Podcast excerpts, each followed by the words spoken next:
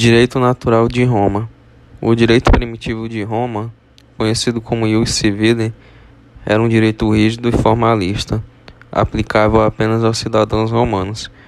Tal direito começou a apresentar problemas na consolidação do Império Romano, tornando-se necessário um direito aplicável também aos estrangeiros. Surgiu a necessidade de adaptar o ius civile às novas necessidades, assim como humanizá-lo. Para isso, os juristas romanos recorreram ao direito natural. Nesse contexto histórico, o direito natural era o direito comum, ius commune, que a razão natural implanta entre todos os homens e entre todos os povos. Por outro lado, esse direito, enquanto razão natural, devia ser respeitado pelo ius civile.